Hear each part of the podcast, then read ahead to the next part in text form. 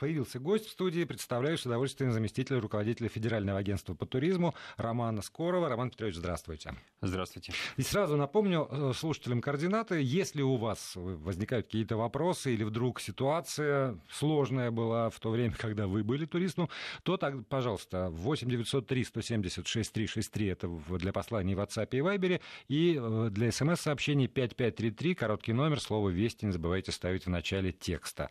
Ну, а мы потихонечку э, начнем. Роман Петрович. Вот, знаете, как говорил в свое время Черномырдин, никогда не было, и вот опять. И вот опять. И вот опять. Да, помню. Вот. И э, вот, вот эти вот э, ситуации, когда человеку, купившему тур, приехавшему, ну, в условную Анталию, и там а, вдруг что-то происходит, вот там раньше срывают из гостиницы, например, или еще какая-нибудь недолга, и он не знает, куда обращаться за защитой. Вот это вот, и, и вот опять. Потому что и, и я ставлю себя на место этих людей, понимаю, что если со мной там вот что-нибудь случится, я действительно не знаю, а где искать защиты в этой ситуации. Все, что я знаю, это надо смириться, попробовать получить удовольствие и постфактум уже здесь, на месте, в Москве, ну или там в Красноярске, в Архангельске, в Перми, начинать разбираться. Ну, прежде всего, когда вы покупаете этот тур, прежде всего, это туроператор, это непосредственные организации, непосредственные люди, которые с вами взаимодействуют, кому вы платите деньги. И вот эта покупка услуги, которую вы осуществили, да, накладывает на туроператора а на перевозчика как раз те обязательства, которые прогарантированы законом. И в этом отношении первый звонок, а, конечно, нужно сделать туроператору. Если ситуация выходит из э, за рамки здравого смысла, то, безусловно, есть мы, есть Ростуризм, есть сайт, есть телефон, есть горячая линия. Также есть в любой стране мира наши представительства. Это и консульство, это и посольство. То есть очень важно, понимаете, вот в чем э, особенность, э, возможно, нашего российского туриста. Зачастую мы э, не понимаем элементарных вещей и начинаем да. немножко паниковать. А вот западный турист, в отличие от нашего туриста, четко понимает, все, у него есть железобетонные права, он с этого гостиницы никуда не уходит, он в этот номер даже не, спускается на ресепшн, требует представителя своей страны, требует оператора, и когда оператор отправляет вас, вам дается такой большой пакет, буклет, дается карточка, там всегда есть контактные телефоны. Там Но ведь человек, вас... который говорит, выселяйтесь, он представ... официальный представитель туроператора. Он, значит, когда там приезжаешь в, в большинстве случаев, В большинстве случаев он представитель как раз той гостиницы, понимаете, с кем выстроены взаимоотношения, а, с кем выстраивают взаимоотношения юридически наш туристический оператор. А у него на рубашке написано что-нибудь такое, даже вот именно название, которое есть у меня в ваучере туристическом? Ну, это, это больше, это э, реже случай. все таки в основном, да, вот э, грешат в этом, в этом случае э, турки, да, это турецкие отели. Турецкий отель, не получив допустим, подтверждение полной оплаты, или либо эти, это получ... либо каким-то образом затерялась эта оплата, либо информационный какой-то произошел сбой. Зачастую, вот случаев на самом деле очень много, но тех случаев вот таких явных, где на самом деле выселяют, э, применяя там в том числе и силу, таких случаев э, в, обром, в огромной массе э, нашего туристического потока в ту же самую Турцию минимальное количество. То есть мы сейчас вот говорим о том, что произошло вот в последнее время, но тем не менее на сегодняшний день более миллиона россиян отдохнуло в Турции если мы берем выделенный процент, что все-таки, все-таки, понимаете, очень, здесь очень здесь... страшно попасть именно в этот минимальный процент. Безусловно, безусловно, я с вами согласен, и каждый, каждый конкретный случай это для нас э, такая личная, личная боль, потому что человек не просто поехал а, отдыхать, он же привез туда семью, он же настроился на отдых, и он не понимает, почему а, юридические взаимоотношения между туроператором и отдельно взятой гостиницей зашли вот в такой коллапс. А здесь, и, здесь, и здесь, безусловно, не, не этот, как, возможно, не обязательно нужно отметить еще такой недобросовестного, недобросовестного предпринимателя, который занимается этим. Знаете, поднимается волна, открылась Турция, все вроде бы опять в этом ажиотаже. есть те компании, которые а, кое-как пережили вот этот вот сложный период, для них сложный период а, экспортирования наших, наших туристов за режим и каким-то образом хотят наверстать упущенную прибыль, либо те убытки, которые они имели за этот период. И вот это недобросовестность тоже существует на рынке, надо об этом открыто говорить. Поэтому, когда мы говорим и консультируем на наших туристов, мы говорим, обязательно проверяйте, а, сколько а, лет компания находится на рынке, какую, какую, что что говорят об этой компании, какие отзывы об этой компании.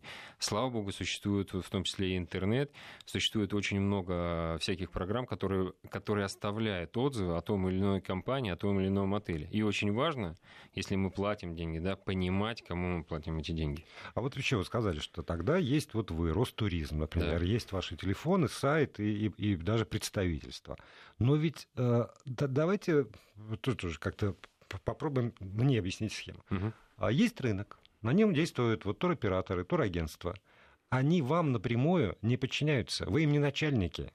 Они свободный бизнес в свободной стране, что называется. Вы регулятор, вы все равно, ну хорошо, значит, с этим туроператором есть некоторое количество каких-то сложностей. Тогда вы что можете? Вы можете оповестить, что он недобросовестный. Вы, И, может, вы, знаете, на... вы можете там лишить его лицензии, например, какой-нибудь, если лицензирование еще сохранилось. Нет, лицензирование не сохранилось. Уже нет. Уже тогда. Нет. А что вы можете, собственно, вот как государственный орган, как федеральное агентство по туризму? Государственный орган власти как раз и это очень много на самом деле а, поставить вас в черный список, а, сказать о вам, что вы недобросовестно а, выполняете взятые на себя обязательства, и для людей, которые вот с каждым днем количество информированных людей в нашей стране становится все больше. И это такой хороший положительный тренд в этом отношении. И как только вы попали в эту компанию, которая себя зарекомендовала, а то, что вы можете остаться на улице, к вам завтра не придут. И это самый большой. Вот как раз в рыночной экономике самое больное место, да, это когда вы совершаете какой-то поступок, и он становится публичен. Публичность вас либо с этого рынка сильно подвигает, а может быть сразу же уносит. Да. Конечно.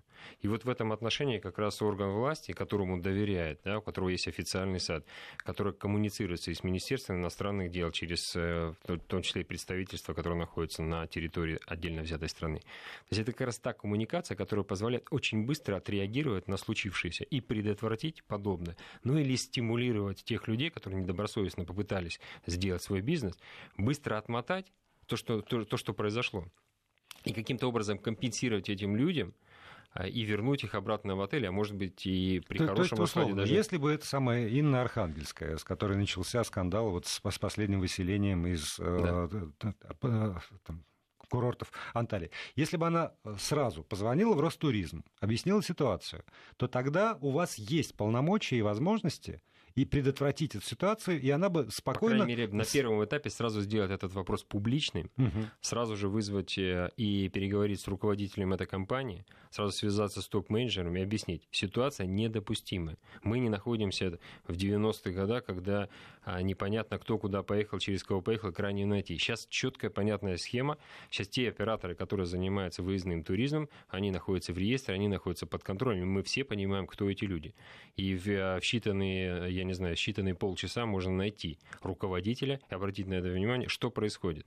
Это недочет, это умышленное действие, либо это ваш э, диссонанс той компании, турецким партнером, который пытается наверстать вот эту упущенную прибыль.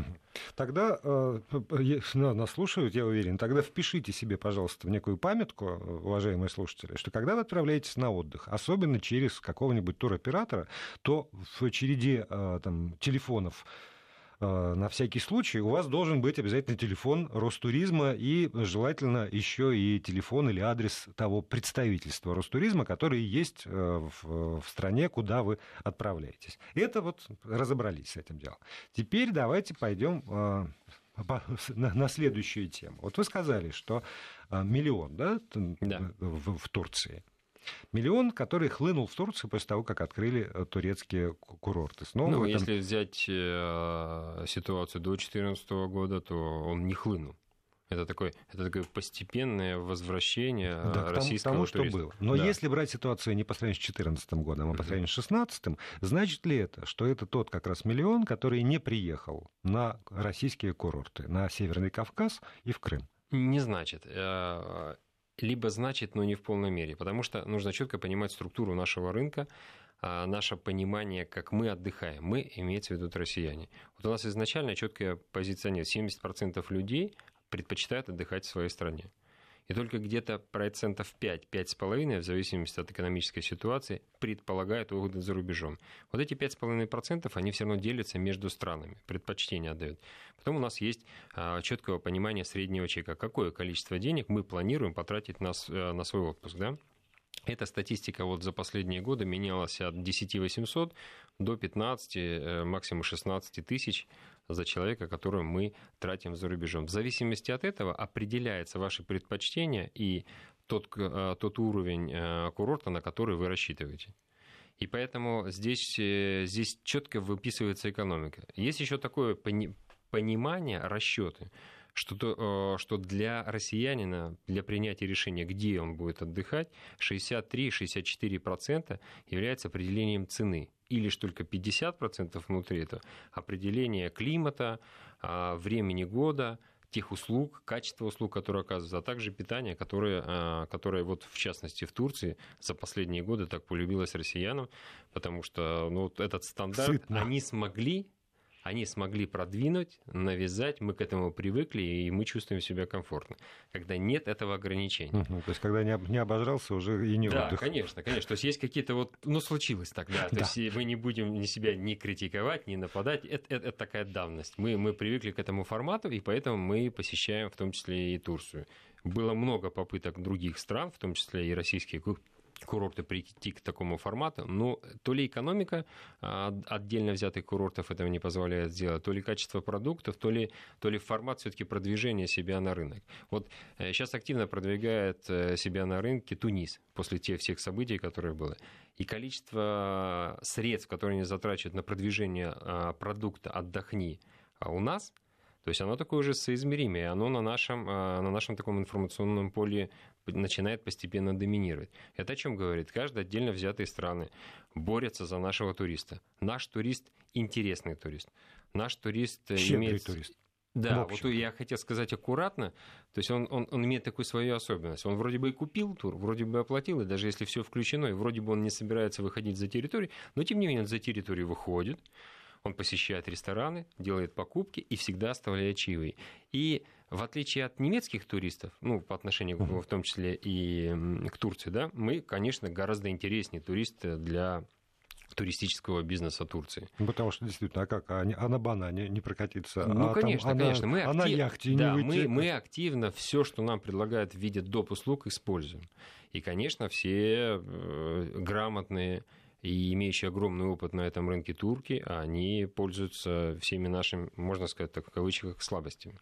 Но при этом я смотрю на статистику, по данным вашего ведомства, как раз на середину июня в Крыму отдохнули э, в этом году 1 тысяча, 1 миллион, миллион. 1 миллион 174 тысячи человек против да. 1 миллиона 221 тысячи в прошлом году. Да. И середина июня не самый показательный, я понимаю, момент с учетом, ну, просто начала еще вот э, сезона. Ну, общий, И, общий да. тренд 3,5-4,5%. Это может быть стоять, э, э, с одной стороны, в понимании погрешности, а может быть стоять все-таки в, в частичном, немало, э, таком небольшом оттоке на турецкую сторону.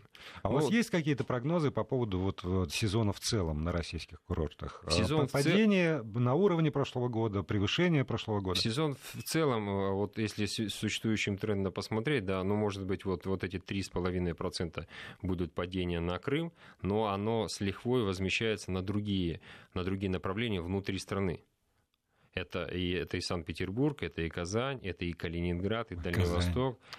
То есть это вот, э, ну вот Казань, да, вот вы сейчас сказали. Я как вот, Казань, э, это просто слюнки текут, и хочется да, вернуться вот, почему-то в Казань сразу вот, навсегда, вот, и вот. Там, там прекрасно. Вот, да. мы, вот мы очень часто говорим про развитие региональной составляющей. Мы говорим очень часто, что инфраструктура, комфорт, качество обслуживания, а вот вот элемент гостеприимства, когда тебе по-настоящему рады, он зачастую является таким фактором очень важным да. и очень В Казани значимым. ты садишься в, в такси из аэропорта в да. город, да. и, и этот таксист, обычный совершенно, ну, простой да. казанский мужик, он успевает тебе воспеть свой город. Воспеть он знает, э, где хорошо. Он знает, и когда ты спрашиваешь, где вкусно поесть и выпить. Он любит архитектуру старую этого города и новую архитектуру этого города. Там удивительным образом, вот это мое впечатление, все время встречаешь людей, влюбленных в этот город и радующихся тому, что ты приехал. И это такая редкость большая на просторах нашей необъятной Родины. Всем вот как, каким образом это удается добиться ну, в Казани, для меня загадка. Это, это, это, это не, не удалось прямо и ежеминутно, да? Э, на это было потрачено огромное количество усилий, огромное количество людей, э, которые работали в индустрии туризма. Да? Э, в Казани существует отдельное государственное управление по, по делам по развитию туризма. Это отдельно стоящий орган. Существует при нем несколько агентств, которые занимаются продвижением создания этого бренда существует огромное количество структур, которые привлекают инвестиции в инфраструктуру, в инфраструктуру того же самого туризма. И вот, вот, вот это все вместе и желание показать свою республику с лучшей стороны и, и дает этот результат. Я вот за, за, этот, за эти полгода был два раза в, с различными визитами в, в Казани, и впечатление, конечно, Мне тоже уезжать не хочется, правда? Ну да, вот э, в этом отношении как раз и мы и говорим. Это час, полё... час лета от Москвы. Угу. То есть иногда мы вот пытаемся где-то найти за, за 3-9 земель какое-то качество, какое-то, какое-то хорошее впечатление, задумываемся, приедем ли мы еще раз на этот курорт, вот в этом отношении с Казанью э, лучше тому подтверждение, что хочется вернуться второй раз. Один из самых главных принципов туризма – это, конечно, возвратность клиента. Если турист тебе возвращается, особенно возвращается в твою же гостиницу, в твой же ресторан, считая, у тебя бизнес, бизнес успешен. А точно такая же ситуация начинает намечаться в Калининграде. Есть количество, вот, да, количество давайте не будем туристов... комкать про Калининград, потому давайте. что, правда, хочется рассказать о том, как хорошо и у нас тоже. У нас новости, а потом мы вернемся к разговору с заместителем главы Ростуризма Романом Скором. Мы продолжаем разговор о проблемах и об особенностях и о плюсах, конечно же, российского туризма вместе с заместителем руководителя Федерального агентства по туризму Романом Скором. Роман Петрович, ну раз заикнулись про Калининград, то расскажите, потому что я был последний раз в Калининграде лет Ой, господи, давно, лет, наверное, 10-12 назад, а, и, и хочется вернуться, но что-то тормозит. Вот снимите тормоза с меня, может быть, еще с кого-то. Ну, единственная вещь, которая у вас и всех остальных россиян может тормозить, особенно вот в летний период, да, это цена на авиационный билет. А, здесь очень много а, уже сказано. Есть э, попытки решения этого вопроса через э, механизм субсидирования. Вот мы говорим про субсидирование, и очень часто нам оппоненты да, начинают говорить о том, что такой нерыночный механизм. Ну, я хочу вам сказать, что во всем мире так или иначе субсидируются авиалинии. Потому что все четко понимают, что бизнес, он такой, он большой бизнес. Нельзя сделать бизнес на отдельном сегменте. Бизнес туристический, он в себя включает и транспортную составляющую, и отельную, и, и кухню, да, да общепит, и, и, и, и масса развлечений и много-много да. всего. Благоустройство Вообще, города, между прочим, да, тоже. конечно. В то, в, по разным оценкам, вот мы считаем, что это там от 53 э, до 56 отраслей экономики так или иначе связаны. Китайская Народная Республика, сейчас которая является у нас а, в мире самым главным поставщиком туристов, да, они называют порядка 100 а, индустрии экономики, которые так или иначе завязаны на туризм, и, и туризм для них является таким двигателем, моторчиком, который заводит весь процесс. И в этом отношении вот как бы здесь есть какие-то такие сложные места с точки зрения транспортной составляющей, ну потому что у нас только два а, основных транспорта для массового посещения, да, это поезд и самолет так как у нас две границы, можно, конечно, на автомобиле этот путь э, совершать. Я вот почти всегда на автомобиле проезжаю, каждый раз удивляюсь радостным лицам э, наших э, партнеров, которые у нас находятся в Евросоюзе, проходя границу. Знаете, Они я... всегда придумывают какие-то очередные особенности. Я каждый раз удивляюсь лицам российских пограничников, которые смотрят на меня, когда я выезжаю и когда я въезжаю. И тоже думаю, ну что же, ребята, не улыбнуться-то? Не-не, вот смотрите, вот давайте тогда плюс по Калининграду. Вот в Калининграде с приходом вот э, в свое время нового начальника таможни лица пограничников поменялись. В прямом смысле и в переносном. Во-первых, сначала поменяли всех мужчин на девушек и теперь на контрольных пунктах стоят везде девушки. И они реально улыбаются. Вот вы в 6 часов подъезжаете на, на контрольный пункт, они улыбаются. Вы едете один, она, они улыбаются. Вы едете с семьей, они тоже вам улыбаются. Удивительно. Вы едете с женой, и, они да, все да, равно улыбаются. И, и, и они все равно улыбаются. В этом отношении я хочу поблагодарить вот руководителя таможника Ленинградска, как он смог все-таки поменять вот э, такое застояло восприятие нашего такого а, каменного лица на границе. Конечно, нужно улыбаться, конечно, нужно радоваться. Когда Шереметьево вы послушайте, пожалуйста, послушайте, что это можно сделать. А, да, это возможно, это возможно. Потому что, ну, изначально девушка, она как-то к вам расположена по-другому. Она улыбается и, и меняется настроение. Ну ладно, это оставим, это все-таки оставим. Но э, вернемся к тому, с чего начали. Никогда не было, и вот опять. К началу туристического сезона. Все-таки вот эти проблемы с, чартерными перевозчиками, они, А, например, например, в этом году, в прошлом году еще какие-то имени, я их не помню уже, но неважно. То есть это все равно проблема, которая возникает с каждым новым туристическим сезоном. И почему это возникает? Потому что они обещают, обманывают потому что берут больше на себя, чем в состоянии э, справиться, потому что нет достаточного контроля за их возможностями и обещаниями. У меня нет точного ответа. У вас есть ответ на вопрос? Почему? Эта ну, проблема э, возникает вновь. Вы знаете, однозначно нельзя сказать, что именно вот из всех трех перечисленных причин э, одна является э, ключевой. Нет, все три в какой-то степени имеют место быть в зависимости от той кон- конкретной ситуации той компании вот в том числе по Вимаве, ну, наверное, были взяты больше количество желания полетов, чем, чем получилось в реальной жизни. Это, это то, чтобы возместить предыдущие потери? Возможно и так. И тут на самом деле очень сложная такая проблема. Невозможно, да. невозможно кого-то вот впрямую обвинять. Почему? Потому что вот когда начались эти проблемы, они начались с того, что самолеты стояли на техническом обслуживании. Вот было запрограммированное четкое понимание, к примеру, мы сейчас в цифрах, в цифрах не говорим, месяц на техническое обслуживание.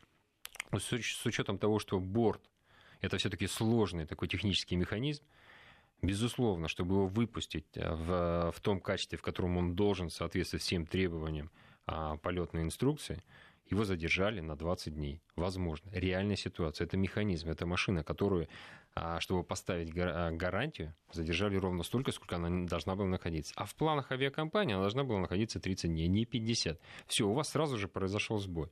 Это нормальная ситуация, при которой произошла. Здесь, э, конечно, нужны дополнительные борта, резервные борта, которые должны были на рынке появиться. Они не появились. Я почему И... спрашиваю о причинах только с одной целью, чтобы там э, есть ли четкое понимание того, что делать для, в следующем туристическом сезоне, чтобы не повторилось это вот никогда не было и, вновь, и да вот опять. Есть механизмы, был оперативно собран и штаб, и решался этот э, вопрос, и привлекались другие компании к выполнению обязательств, взятым на себя в Вимавия. А есть четкое понимание сейчас, какие необходимы изменения, в том числе на законодательном уровне, чтобы обеспечить дополнительную гарантию том, тем количеством бортов, которые необходимы, если ты выходишь вот с такими амбициозными целями на, э, на решение задач. Когда ты говоришь, я одновременно готов и закрывать и внутренний поток, и также готов открывать новые потоки на Китай. То есть, понимаете, какая ситуация? Если вы не уверены, что вы справитесь с потоком внутри страны, зачем вы пытаетесь открыть зарубежные длинные поездки, где требования нисколько не меньше, чем внутри страны? Да, но при этом вот прихожу в следующем году условно и я с авиакомпанией, в которой, да, действительно есть там сколько-то бортов, и говорю, что ой, я справлюсь. И у меня уверенный взгляд, кипа документов каких-то. Не-не, да... уверенный взгляд не работает. Да. Здесь э, вот. чистые чиновники, и в этом отношении вам выдадут полетную лицензию только в том случае, если вы докажете и аргументируете документально, что вы способны выполнить или. Так Вимавиа тоже выдали, понимаете? Я вот про что. А, а в следующем году повторится Опять оперативный штаб, опять быстро все решим, опять всего трое суток люди поспят на чемоданах на, там, в аэропорту и попьют минеральную воду бесплатно. Я не хочу, чтобы еще, еще кто-то трое суток мучился, чтобы еще были задержки рейсов, потому что это всегда э, страна большая. Кто-то, знаете, прилетел из э, Хабаровска через Москву, чтобы улететь дальше в ту же самую Турцию, и, и никуда. Это меня можно предупредить. Аэрофлот отменил, вот эта ситуация, с которой я столкнулся в этом году. Угу. Вдруг приходит смс Аэрофлот отменил рейс. И что? А у меня три дня на все про все, понимаете? Вот и я начинаю бегать по потолку, судорожно соображать, что делать, звонить туда, час ругаться с ними. Наконец, через час ругани они находят мне какие-то варианты, значит, другим путем полететь. Но это час ругани, и это я в Москве у себя дома. А если я прилетаю из Хабаровска, то, то в общем, вот это вот отмена... За, заранее меня за сутки предупредили, что рейс отменен, мне вообще это никак, никак не помогает. И что делать, опять же, в этой ситуации? Я все время чувствую себя, знаете, таким бессильным человеком перед лицом этих, вот, с моей точки зрения, монстров. Авиакомпаний, туристических компаний, даже там каких-то компаний, отелей, э, которые представляют. Я все время бесправен и бессилен. И все, чего я хочу, это, наконец, научиться с ними как-то разговаривать, ну, хотя бы на равных если уж не с позиции силы, знаете, я где-то читал, что клиент всегда прав, но это, видимо, знание, которое во мне и умрет. Его никто из них не разделяет. Ну, понятно, что не совсем э, приятно слышать о такой ситуации, но мы говорим, что это, это происходит э, практически везде, к сожалению, к великому сожалению. Это происходит и с американскими компаниями, это происходит с европейскими компаниями, особенно когда нагрузка на, на а, направление отдыха возрастает. Ну вот, вот я поэтому раз... никогда не летаю Air France. Никогда. Я так боюсь что... их забастовок. Конечно. Никто не знает, когда вот это случится. Я как раз вам да. хотел сказать, что если, если попытаться объективно посмотреть на ситуацию, то количество забастовок и то, что делают американские компании, когда вытаскивают прямо, прямо пассажиров, говорят, что это не ваше место, мы его перепродали еще раз, потом обратитесь в суд, мы вам все компенсируем. Несмотря на то, что люди снимают это все на, на видеотелефон, да, получается mm-hmm. запись, они все равно исполняют это, этот номер.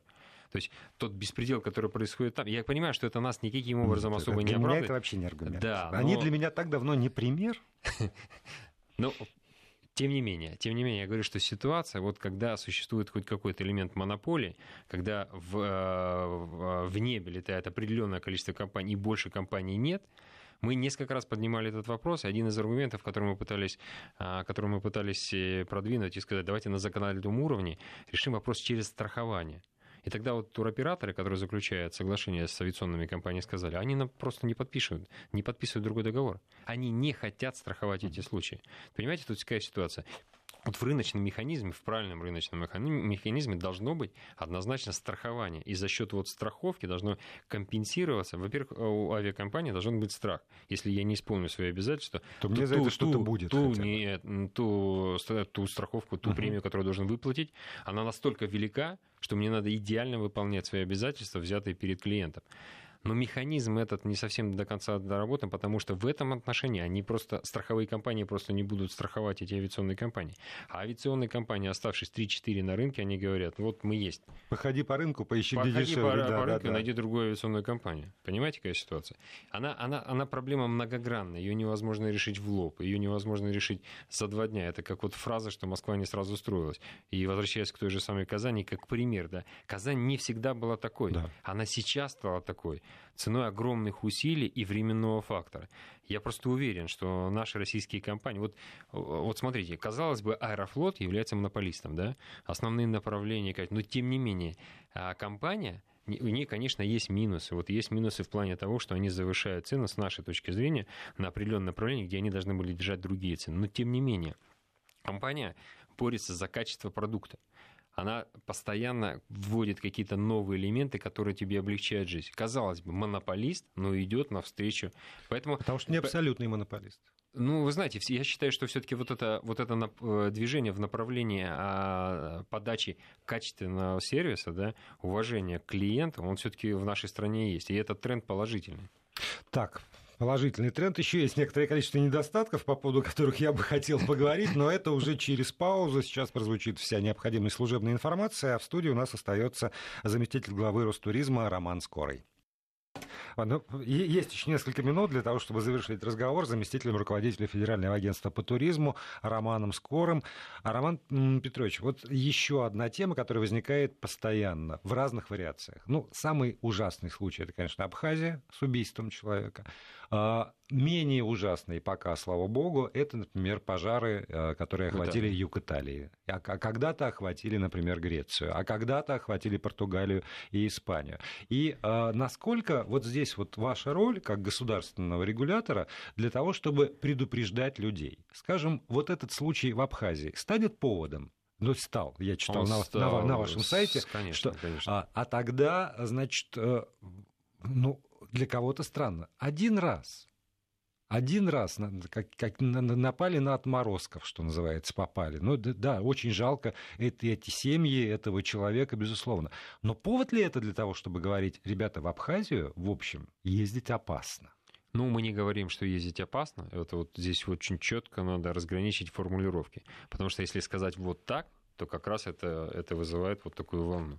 Нужно говорить о том, что давайте относиться а, адекватно, да? адекватно, конечно. Давайте относиться адекватно, давайте четко понимать степень возможных угроз того или иного характера в отдельно взятой стране.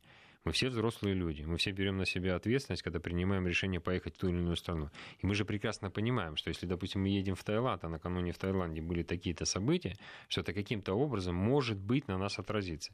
И мы должны принимать это решение, если мы уж решили потратить определенную сумму денег, э, скопленную в течение всего года на отпуск, то давайте мы четко и распределимся, потому что мы адекватно воспринимаем. Если мы вдруг неадекватно воспринимаем эту ситуацию, не понимаем все сложности, угрозы, до какой степени это может нас коснуться, ну, во-первых, есть огромное количество информации в интернете, у нас есть мы, где можно всегда приехать, позвонить, проконсультировать, сказать, дайте свою оценку, ваше видение. Вот мы с семьей собрались или с друзьями посетить ту или иную страну. Вот если это примерно в одной ценовой категории, в одном направлении, вот какая на сегодняшний день более безопасная страна или более безопасное направление?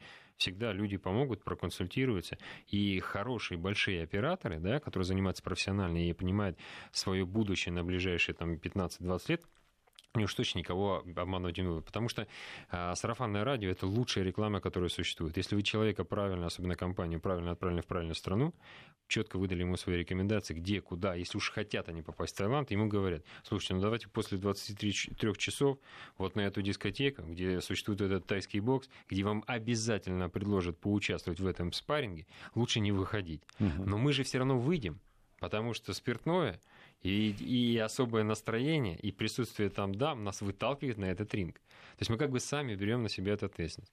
Поэтому мы говорим, мы предупреждаем в общем, описывая ситуацию, и говорим о тенденциях. Конечно, никто, безусловно, не мог знать о пожаре, который случится. Невозможно это запланировать. Да, сейчас существует разная информация, что, ну, во-первых, это жара, отсутствие дождей определенное количество времени, поговаривают уже, что часть там а, существует и каких-то искусственных вещей, которые произошли, ну, с какими-то непонятными целями. Для нас это не знаем. Но 200 пожаров это много. Это Слушайте, много. но если мы посмотрим а, на, на пожары у нас в Сибири, когда были, когда просто вот пал травы, и каждый год одно и то же. Я думаю, что вот ровно столько же идиотов живет в Италии которые mm-hmm. вот ровно с теми же целями могут что-нибудь подобное ну, сделать. Да, это да. не от как, большого ума. Да, спланировать это невозможно. Когда, понятно, где уже тенденция пошла, и вы сейчас находитесь ну, в стадии выбора, а думать о том, что завтра быстро пожар этот пройдет, давайте быстро уже поедем, то, ну, наверное, вот как-то тут надо соизмерять все-таки свои, свои желания со, своими, э, с возможностями и адекватностью принятия решений. Вот. И а, тогда, соответственно, еще плюс предупреждение на, которые точно надо ориентироваться. Вот когда, э, когда появляется какое-то предупреждение, которое, опять же, может быть на языке дипломатии, на, на сайте МИДа или на, на вашем сайте, говорит, все, стоп, ребята, вот туда не ходи, снег башка попадет. Понятно, что так никто не напишет никогда. Но тогда, может быть, вы скажете, какая, не, ну, вне... какая формулировка должна у меня вызывать вот, вот это ощущение действительно того, что не надо туда ехать. И даже если я платил заранее невозвратный билет, лучше потерять эти деньги, чем туда соваться.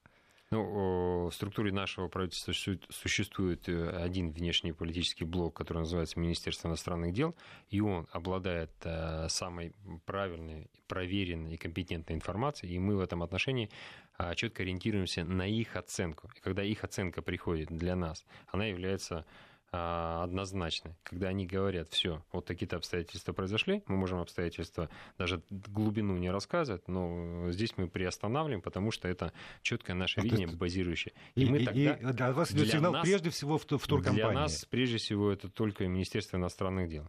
То есть здесь вот четкая иерархия в принятии решений, в принятии консультаций и тех тех слов, которые мы так или иначе размещаем на своем официальном сайте. И еще один вопрос, который тоже задают мне сейчас слушатели, это перспектива введения так называемого курортного сбора. А, тоже у вас, наверное, есть какая-то оценка по поводу то, что, там, роста потока туристического туда или сюда, там, на курорты Краснояр, Краснодарского, простите, впрочем, и Красноярского края, там тоже Хакасия есть прекрасные да, курорты. Да. Вот, а, сумма и э, разумность ведения такого э, сбора? Вот оценочные критерии а, по вот э, очень такому сложному вопросу, как курортный сбор, а, здесь постараемся избежать. Почему? Рассказываю. Ну, потому что, во-первых, когда существовало поручение правительства о разработке данной концепции, Ростуризм не принимал в этом участие, потому что поручений Ростуризма не было. Это с одной стороны. С другой стороны, были четкие инициаторы, которые аргументировали свою позицию. И когда в первом чтении э, этот э, закон э, был принят депутатами Государственной Думы, они тоже опирались прежде всего на, а, во-первых, на запрос о необходимости аргументации, что это необходимо для развития инфраструктуры в отдельно взятых а, а, областях, которые были определены как пилотным проектом на ближайшие пять лет. И с другой стороны, международным опытом. Если мы возьмем ну, практически всю Европу, то в том или ином виде этот курортный сбор существует. Да, но только понимаете, в чем дело? Если Барселона взимает такой сбор, например, mm-hmm. то мы знаем, что туда ломится, и они уже предпринимают какие-то нечеловеческие усилия, чтобы ограничить поток туристов, потому что город не справляется. Это одна ситуация. Другая ситуация, когда у нас пока еще стоит задача другая — привлечь и в том числе привлечь там, россиян на российские курорты. И э, если мы вводим, э, ну, я сейчас говорю как, как человек, из кармана которого хотят взять 100 рублей в день, э, исключительно... Ну, во-первых, 100 рублей — это максимальная ну, планка. Вот То хорошо, 50, есть... сколько-нибудь, но из моего кармана. Поэтому так. моя логика вот такая. Вы еще не заработали такую репутацию, что к вам ломятся. Зачем же вы вводите еще что-то, что все-таки заставляет меня задуматься, что я буду переплачивать и, может быть, тормознусь? Не проще ли, имея в виду перспективы, пока наоборот, сделать все, чтобы ехали, пожалуйста, приезжайте, мы с вас ничего лишнего не возьмем, привыкайте ездить сюда. И только потом, когда выяснится, что уже все переполнение, тогда будем вводить какие-то дополнительные вещи. Вот что первично, курица или яйцо? Да, вот, конечно. Это, это, это, всегда, это всегда дискуссионная тема. Почему? Потому что когда м- курорты Северного Кавказа, выступает, или Министерство по делам Северного выступает с инициативой о введении курортного сбора, они аргументируют позиции следующим образом. Нам необходимо средства для улучшения инфраструктуры, чтобы создать условия, чтобы к нам приехало гораздо больше людей. Вы понимаете, да? Да. То есть вот тут вот как раз такая ситуация, где вот что первично. Только, вот... опять же, если я выращиваю картошку, то это моя ответственность, понимаете? Вспахать, выбрать сорт, который взойдет, там, провести культивацию, удобрения какие-нибудь, и потом продать эту картошку по цене, которая все это закроет. А у них вы сначала нам оплатите в культивацию, сначала оплатите удобрения, сначала оплатите сорт, а потом вы получите продукт. Это не очень рыночно мне кажется. А, это, э, это, этот механизм обсуждаемый, поэтому это называется пилотный проект. Пилотный проект, потому что инициатива пошла снизу. Инициатива пошла, это, это не принятие А результаты решения. когда? Пилотности. Этой. Ну, он, если, если не будет внесены изменения перед вторым чтением, то это 5, 5 лет, и это четкое понимание, где это будет происходить. И как посмотреть, это будет и как это будет происходить. Ну, тогда как, у нас с вами есть возможность и как встретиться, это будет администрироваться, да, встретиться еще раз да, и, и много раз до этого момента. Спасибо большое. Вам Заместитель спасибо. главы Ростуризма Роман Скорый был гостем Вести ФМ.